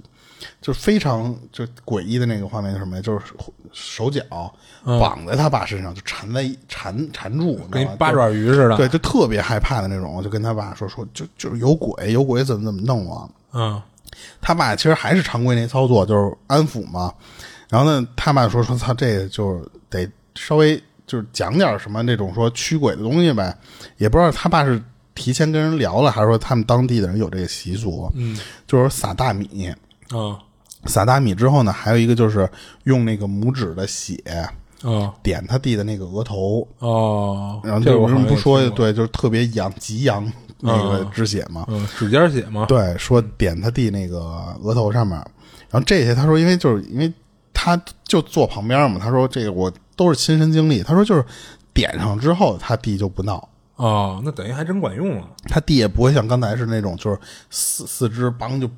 就绑在他爸身上了，就是完全就跟变了松弛变成正常人了那种安静下来的那、那个样。然后当时他爸说说还算就那个今儿就是我给弄回去，就是那意思说、对，不是就是那意思说抱我屋，我先让他那什么去。然后当时他们因为那个年代，他说小时候加上村里可能就是因为他不是说没钱嘛，他说也不会说第一想的就是看医生，因为他觉得说这玩意儿可能医生也看不了。嗯所以他当时就是说，呃，家里人可能认为说是撞上了什么东西了，还是什么，就请人看了。嗯，当时他说有一天他在放学回来的时候，就一进他们家，就发现地上、门板上、床板上，就是这些地方，全都是那个公鸡的那个血，而且好多血上面都是还有毛呢，就公鸡的那个毛，嗯，都在那个上面呢。他就问他奶奶说：“操，咱咱咱家怎么回事？这什么玩意儿？”他奶奶说：“小孩别管这些东西，你就一边待着，该干嘛干嘛去。”但是他就是从那个之后，他说我弟就好了，就晚上就没有惊醒过，在做噩梦的那个情况了。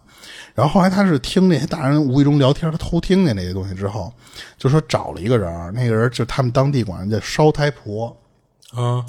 就可能每个地方不一样，他就说类似就是神婆的那种东西啊。嗯，他说就找那个烧胎婆过来看来，人家那个烧胎婆人家就直接就说说你你这个就当然不是说你弟了，就是你们家这孩子上人家骨坟上撒尿去了。然后呢，关键是你正常你撒尿吧，就可能还不太不太大影响。他们家有一个什么不一样的地方啊？他爷爷是随妈妈那个姓改姓的。嗯，这会到这会有一个什么情况？就是到他弟这个这个时候，这个代的时候，就相当于是第三代了嘛。嗯，到第三代的时候，他现在这个姓的这个祖宗不保他了，就家祖宗那那那茬不保他。嗯，没人帮他说话，或者没人帮他去相当于庇佑这个家这个姓的人。所以当时那个墓主人，或者说就是那个古古古坟那个。那个主人就找他弟，就上他身，或者说就是让他就折腾他，折对折腾他的那种意思。嗯，然后来是那个烧胎婆，人家跟那个墓主人，或者说是那个就是死去那个那个人去聊，人家就也是聊聊聊半天，最后人家那次说也谅解了，也就肯定也道歉，也烧纸或者什么的，反正就是他不知道，那那些就不知道。但是他说，就是人家那个烧胎婆来之后就没事了，就就给他们解决了。对，然后但是人烧胎婆人跟他说一什么，说那个。你你你你们家这个孩子啊，得改姓儿。说因为你现在啊，你这不是你相当于你是你改本来就改了一个姓儿了吗？你这个姓儿相当于什么呀？就是这边也不帮你，你原来的那个姓儿也不帮你，这两家的祖宗都不帮你啊。所以可能你你这个孩子以后还得他妈有问题，或者说更容易被人撞。嗯。但是他说最后他爸没没同意。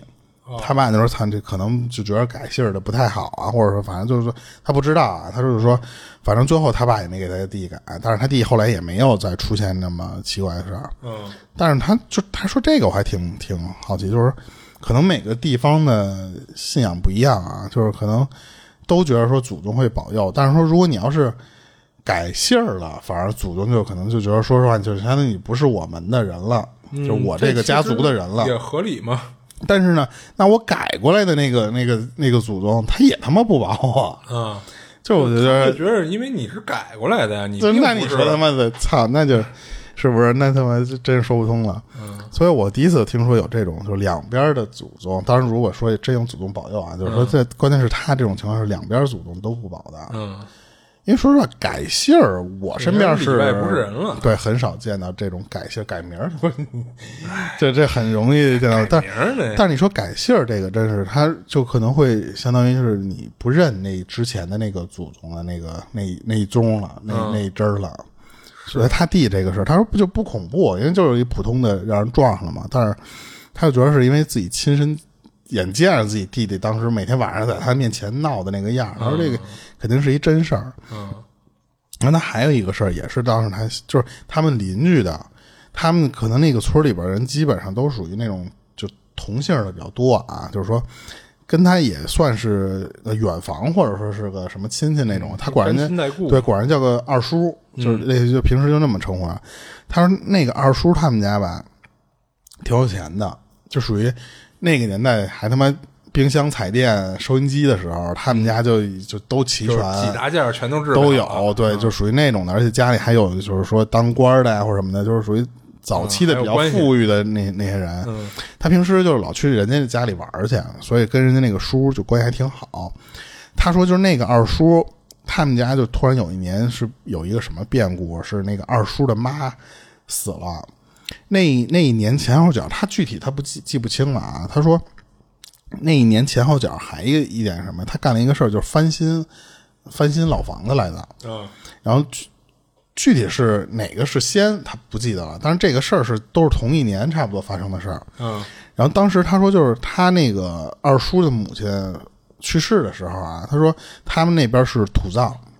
一般会请一些同村的那些老人，他们的习俗是什么？啊？是换，就是换寿衣，是得让这些同村的老人帮着换，哦，然后而且还得帮着去入入关这好像还真不太一样啊。啊。对，你得去去找这些人去弄。你像咱这一般都是自己家人，都是对，都是就是说辈儿一类的嗯亲戚辈儿嘛，都是亲。就他就说那是找同村的人办的这个事儿。他说当时就有那么两个，他得管人叫婆婆的那个岁数的人去来来他帮他这个二叔这个母亲做这些事儿。他说其中有一个婆婆看着差不多就是六十多岁的那种，也不是说多老，就六十多岁才，就特很健康，就就倍儿身体倍儿棒这么一人儿，就因为帮完那个忙之后，就突然就就到家就开始发病，病到就是属于到什么什么程度，就这个人已经昏迷了，哦，就已经失去意识了。这个人，严重的嘛。对，然后当时他们人就都说是因为帮他这个二叔的妈嗯。去换寿衣的时候冲撞了，哦。但是不知道就是说怎么着啊，就是可是他说就后面就一两天的时间，这个帮着换寿衣这个病了，就是失去意识这个这个婆婆啊，就就直接那个人就是已经到濒死了，嗯就是人就马上就是吊着一口气儿就不行了。嗯然后家里人就给她把那个寿衣什么的都就是穿好了，然后是把那个婆婆放在椅子上，就可能他们当地觉得说什么呀？说可能就是死在床上不太好。但是她长大之后，她觉得可能是因为那个时候村里人都穷，你你死床上那个床你就得扔，或者说你那个是一大件儿啊，所以你搁椅子上，你说实话，椅子不要了还行，你这床时候就挺贵的，那么一床板。是可能是因为那个原因，给他搁在那个地方，然后家里人就都在那个他面前就这么守着，就这么过了一晚上，到了第二天早上起来，那个婆婆突然就醒醒过来了，就不知道什么原因啊，就就你想都濒死的一个状态了，那个第二天那个那个婆婆自己醒过来了，醒过来之后就没事儿了是吗？对，而且后面就就你想，她六十多岁嘛，她最后活活到八十多岁才死，就她不知道那个那个时候的那个婆婆到底是因为什么原因。而且你看，她其实家里人也没有帮她去做一些事，就类似于她说那种烧太婆，请一些人来做什么事儿，因为家里人就觉得这人可能就就可能是就是一种病嘛。寿衣都穿好了，你看，就是随时接接受他死亡的那个现实了。嗯但是那个老太太自己第二天醒了，没事儿了，就在他们村里就都知道这事儿，哦然后就都传的是因为当时可能给那个他二叔的妈换衣服的时候，可能是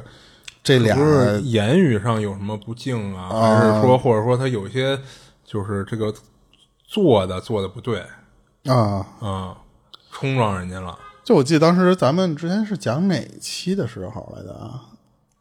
那个那个抓抓不是什么抓，那个就是捞尸体那帮人，他们不是有忌讳说，比方说别最后一口气儿喷到脸上，或者说还有那个枪决的时候什么，别直视人眼睛，可能一些类似于这种。这种这种忌讳忌讳的东西，他可能无意中，因为别人可能都忙着去走这些事儿，没人知道他当时干了什么事儿，他可能就是其中冲了这么一下，就被、被被那什么了，差点就相当于给这人给带走。嗯，就他这其实就是说没那么恐怖，但是他是因为都是亲身经历，那如果其身边的事儿，顺着他真是冲撞了他二叔母亲这这么说的话，那可能最后人家也觉着我不至于就是弄死你，我就惩罚你一下。啊，啊。反正他这个就嗯，嗯就村里人就解释不清楚嘛，就是你是不用说村里，咱们这的说实话，这人就剩一口气儿了，家里人都连寿衣都给你穿好了，这一般这种人是很难再活过来，而且你还能再活二十年。是，对，所以他说就是反正这个就觉得是和他那个二叔那个家里的人有关系嘛。那他这这两件事就完了。行，就我记得以前是看那个电影里边那个扎破手指啪往僵尸脸上一一定哦，啊，就咬啊当时我还想呢，我操，这他妈得多疼啊！啊，就一咬就呲血。我自己说实话，有时候你无意中咬了舌头都疼下得去那个嘴啊。他他那个当然人家他爸这种可能就是扎扎啊，破对，，肯定不会是真咬啊。对对对，就是就来一下，我觉得这他妈挺屌的是他们不是说那个指尖血有时候确实管用吗？啊。那这就这就完了行，然后我这还有一个，然后分享这事儿的网友呢叫小海豚，这事儿是他四岁那会儿的一事儿，就只不过当时啊四岁那不记事儿嘛，就是他不他不知道有这么一事儿，是他奶奶之后给他讲的。就给他讲的时候啊，就是他奶奶给他讲的时候，弄得他爸还挺不乐意的，就埋怨埋怨老太太说：“你给孩子讲这干嘛？”就还跟他说呢，说你别听你奶奶瞎说，这世上根本就没鬼，就跟他说这么一句。然后这事儿是这样，就是他们家是在那个湖北一小地方的一个农村里，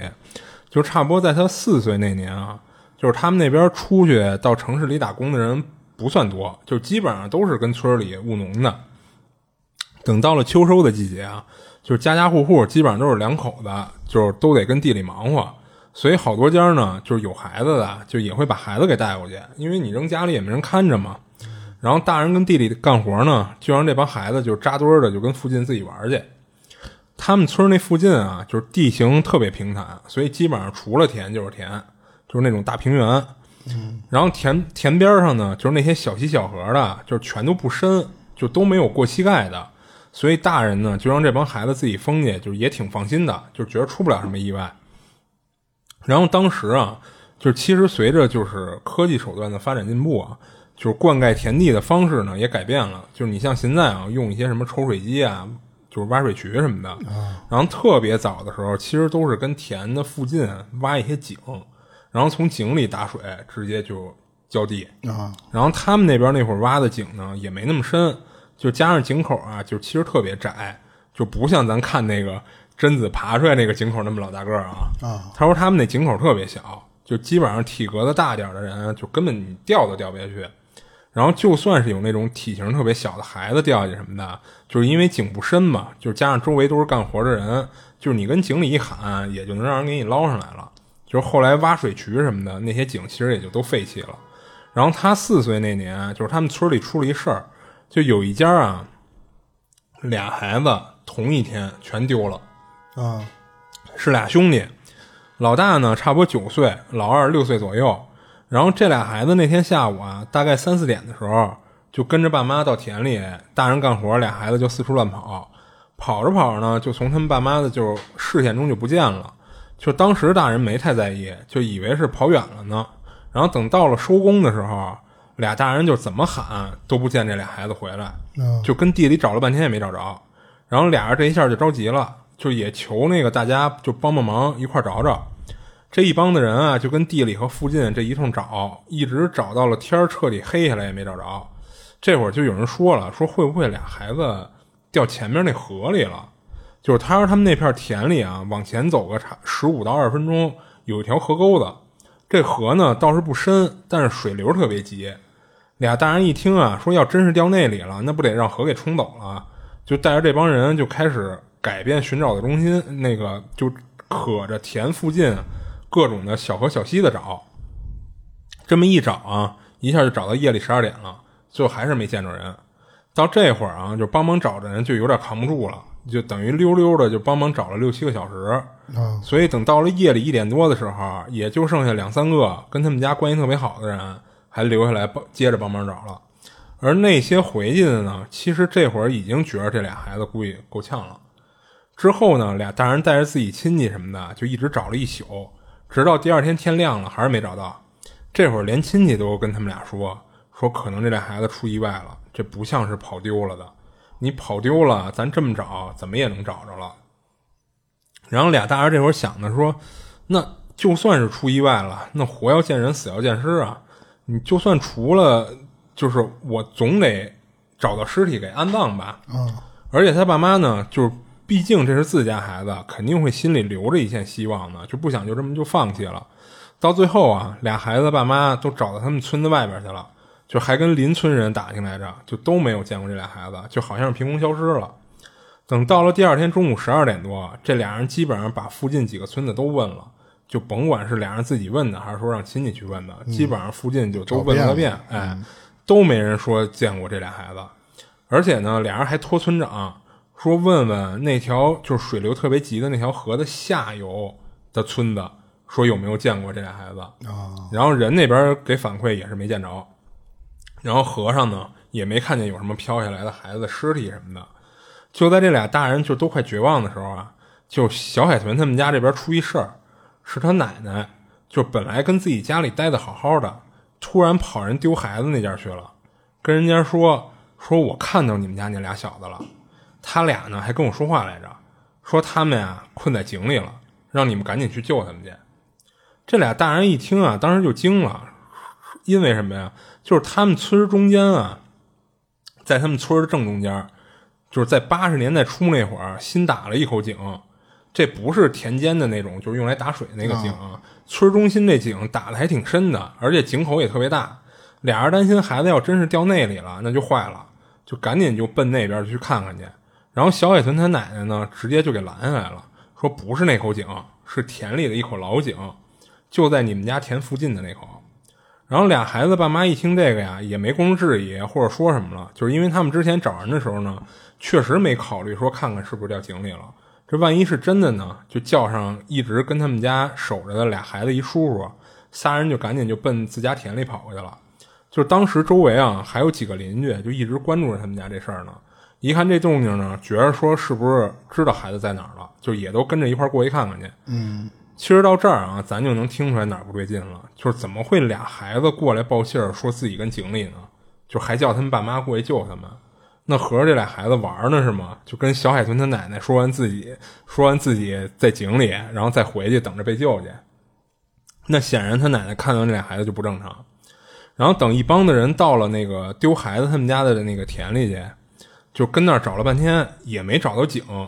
这会儿就有人就问了，说咱跟这儿找井干嘛呀？然后那俩大人就把小海豚奶奶跟他们说的事儿给人说了一遍。然后其他那村里人不像他们俩这种救子心切的，听完就乐了，说这不是瞎掰呢吗？这都说不通啊！说俩孩子爸妈这会儿才转过弯来，就是当时俩人就有点不乐意了，说好家伙，我们这心急如焚的找孩子，这老太太拿我们这寻开心的嘛。等到了下午一点出头的时候，就丢孩子这家大人啊。就带着五六个人就杀小海豚他们家去了。嗯，他爸妈都不知道什么情况，就一脸懵逼的就看着这帮人气势汹汹的找上门来了。然后来了这一通说，给他爸妈说的直晕乎，就因为俩人根本就不知道自己家老太太什么时候找人家说过这么一段话。然后他奶奶呢，跟屋里听到外边这吵吵哄哄的，就从屋里就出来了。然后听明白怎么回事以后啊，这老太太比丢孩子这家还生气。说我一七十多岁老太太了，我跟你们这撒这谎干嘛呀？就我能落着什么好还是怎么着？就我中午吃完饭啊，正跟院子门口晒太阳呢，然后就看见你们家那俩小子就往你们家跑，然后看到我以后呢，那俩小子就过来就跟我说了，说我们俩在井里呢，让我跟你们说去救他们去，然后那俩小孩就跑走了。我 我们俩在井里呢。然后小野豚他爸听了，赶紧就拉着老太太说：“说妈，您可别瞎说了，赶紧回屋歇着去吧。”然后他爸为什么这么拦这老太太啊？是因为那会儿啊，正是破叉叉运动的时候呢。嗯啊，就是你要是大庭广众的说这个，容易让人给逮起来。嗯，所以他爸赶紧拦着。这一拦呢，给老太太拦急眼了，说我这给人家帮忙呢，你怎么倒怪起我来了？然后这俩孩子跟里边待着多难受啊！然后又冲丢孩子那家说：“说你们不说赶紧找井去，跟我这儿闹个什么劲儿啊？”然后周围围观的这个村民啊，就有听不下去的了，就跟就冲老太太说：“说大妈，您别胡说了，这人家丢了孩子挺着急的，您这一个劲儿的瞎搅什么呀？再一个了，就是咱田里哪来的井啊？”然后老太太说：“你懂个屁呀！就我们年轻那会儿没有抽水机什么的，我们都是挖井打水灌溉的。”然后这会儿人群里有一岁数挺大的老头就搭话了。说老太太说的没错，就是他们年那年代确实是跟田附近挖了不少井出来，然后还有几个岁数大的也都帮腔说是有这么一档子事儿。然后丢孩子这俩大人一听啊，也没再说什么，就转身呢就又回田里就接着找去了。之后啊，就是他们还真在他们家田附近找到一个被土埋着的，就是他们刨开表面的浮土之后，发现是一个用水泥给抹上的这么一井。嗯，就当时他们就觉得。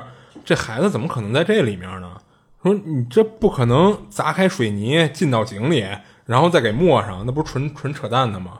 就在这会儿啊，就是他们清楚的听到了从井里传出俩孩子的哭声。然后丢孩子这俩大人一听就听出来这就是自己家孩子，赶紧就找工具把这个水泥砌上这井盖就给砸开了。然后一看俩孩子还真是在井里呢，赶紧就给救上来了。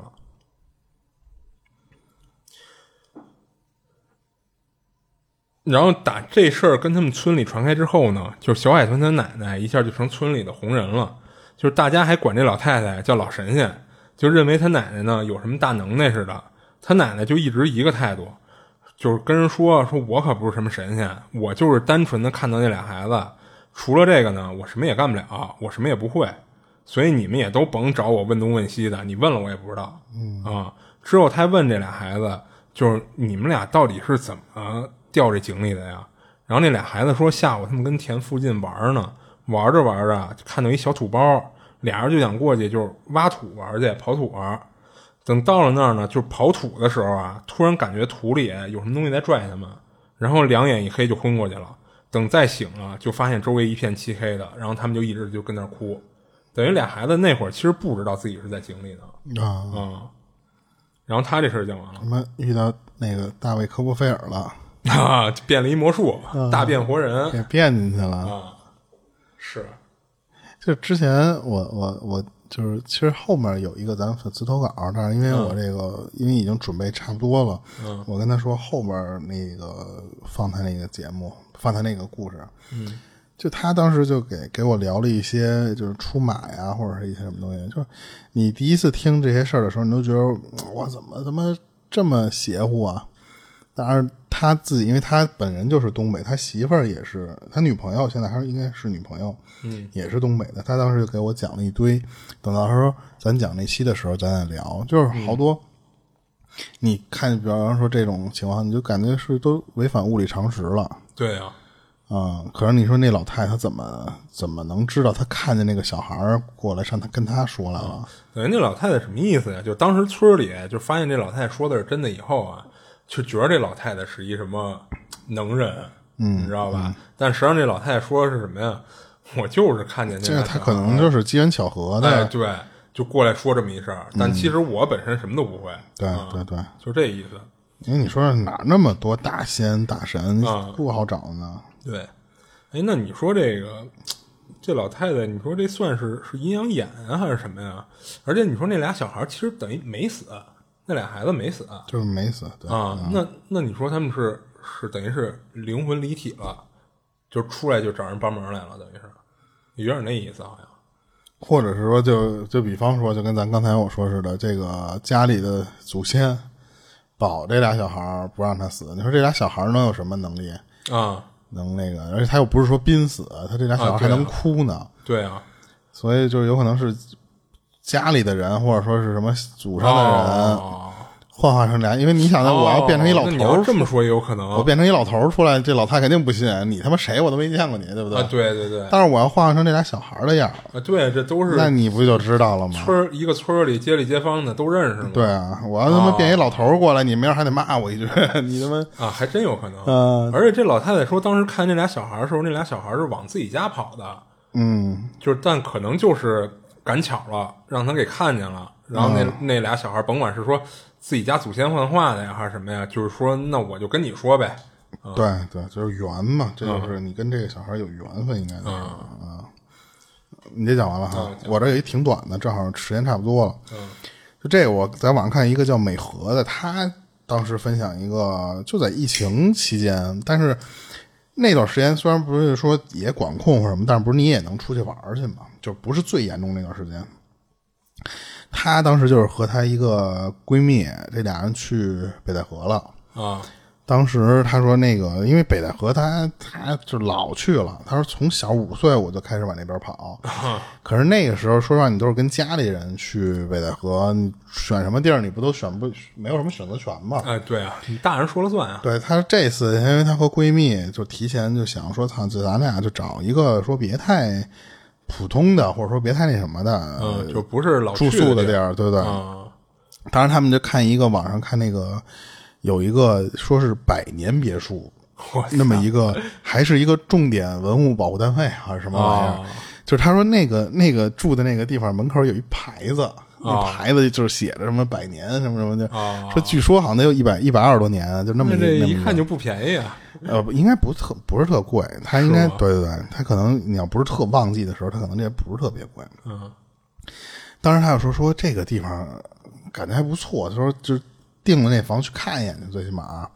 等到他那个现场，他不是看到那些牌子什么的，他说好是还行，说是要不就就住这儿吧，因为他们提前只是在网上看照片嘛。啊，然后没没提前跟网上对，然后然后来就是说，这个地方首先它还也安全，你知道吧？它是什么呀？就是它门口有特警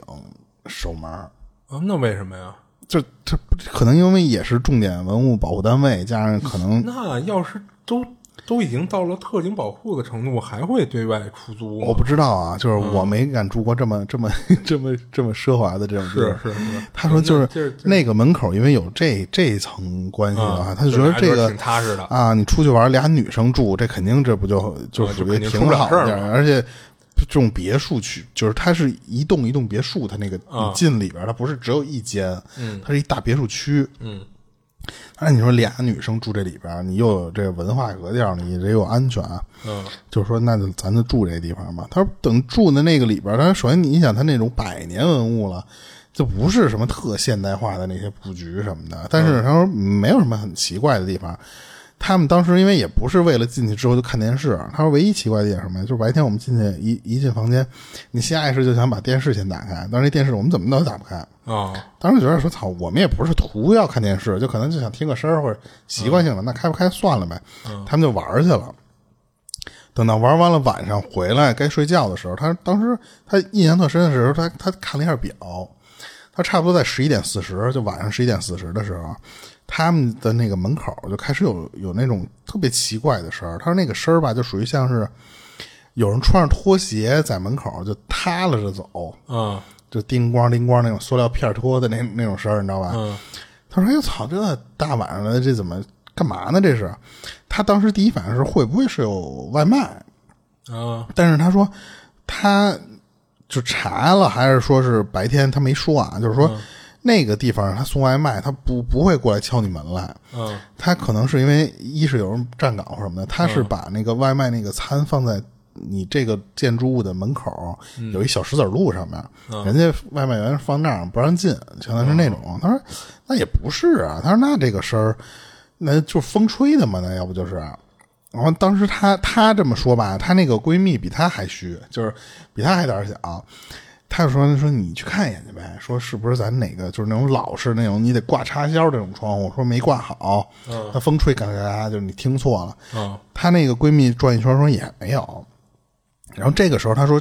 这个差不多过了得有小二十分钟了，就差不多快已经快到十二点的这个时候，她说这这个声音就一直在。一直在他门口就踢了踏拉的这这么来回走，他说不行，他说这个他妈有点危险，要而他这时候一是害怕，二是说担心有人在他们屋门口想进来，他给酒店的那个前台打电话，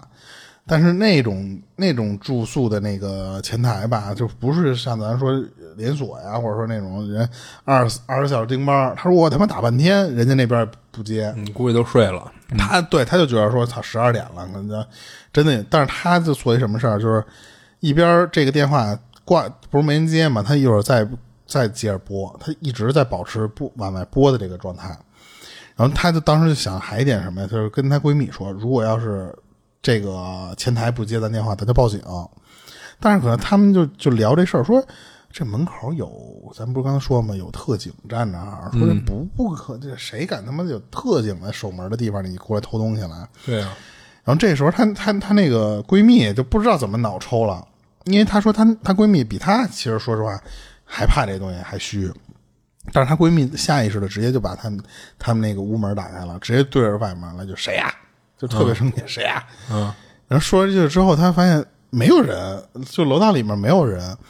关键是她闺蜜一看没有人吧，就把门关上了。一关上那个门，就那个踢了踏啦那个声又出来了。哦她一开开门喊的那一声的时候没有声，然后呢，她这个时候她说好在是一点什么呀？前台接电话了，前台是一个呃就是那种就上岁数的阿姨接电话，就问说你们有什么事儿啊？他说你你这来吧，说这个我们这不知道那什么玩意儿是小偷还是什么呀？说嗯人家那边一听这个，说实话也吓一跳，嗯但是呢，他就觉得说，人家说不不，你是不是听错了？但是呢，人家虽然这么说，但是人说我马上来。嗯，等那个女的来的时候，他就他他说那个那个那个大妈就挂着脸来的，就可能那个、人家那个点儿人都睡着了，你给人弄醒了。嗯，来了就跟他说，你们就听错了，说这我们这地儿来了有虫子什么的，这什么事儿都有可能。嗯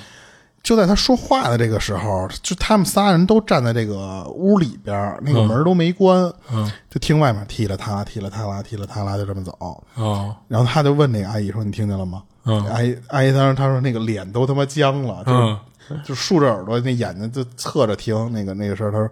就他妈他妈室室友。嗯然后这个时候关键是他们仨都看不见，只有那个声儿，就是明显的穿着拖鞋那个声儿，嗯就不知道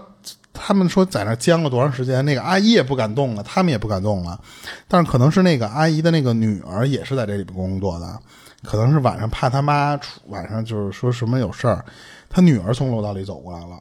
走过来之后呢，就是那个女儿过来，那个声儿就没了。哦特别奇怪。他说不知道是因为呃这人太多了，那个东西是走了还是什么，但是他就觉得说有一点，那个女的有一点特别牛逼的什么呀？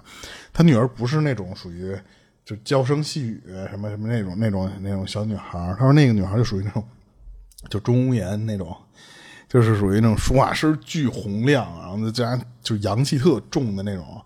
来了之后就问他妈怎么怎么怎么怎么有事儿吗？怎么怎么就那种那种语气。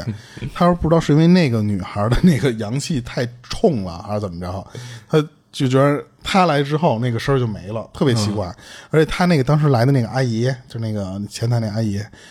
都听见了。所以他们当时就就他就跟着那个阿姨就直接就下楼了，因为但人不就前台嘛，直接就下楼了，说我们就不住了，说这个就今儿今儿先这么着，就是你不是收我一天费吗，就收我们去再另想辙去。他们等到第二天早上起来回到这个地方之后，他说就特别奇怪，你白天进他那个就这个别墅区，你一点没有这种感觉，但是晚上你就感觉就是一到天黑，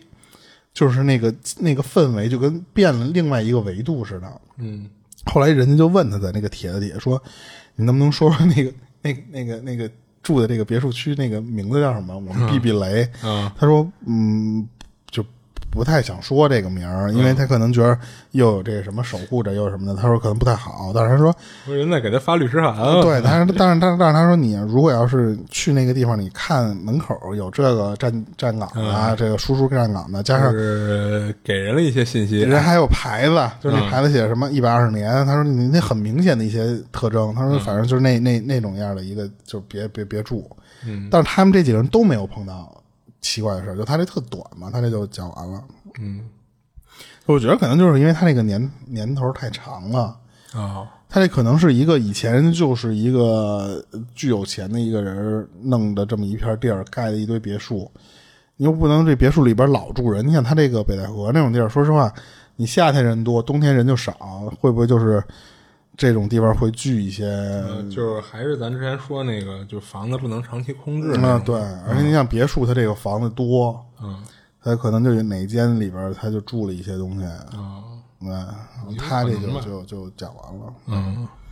你还有吗？我这没了。行，那时间差不多，嗯，就是也是感谢那个我，当然这期还没念那个网友的那个投稿，然后还有就是咱们之前说的那个网友评论，说老给咱们科普一些，因为咱们说实话接触的类型加上一些名词太少了，有些东西讲出来不知道是什么意思，有网友老给咱科普，所以挺感谢咱粉丝的那些评论的，然后也欢迎多互动吧。然后这里是二七物语，我是主播豆浆，我是老猫，下期见。下期见。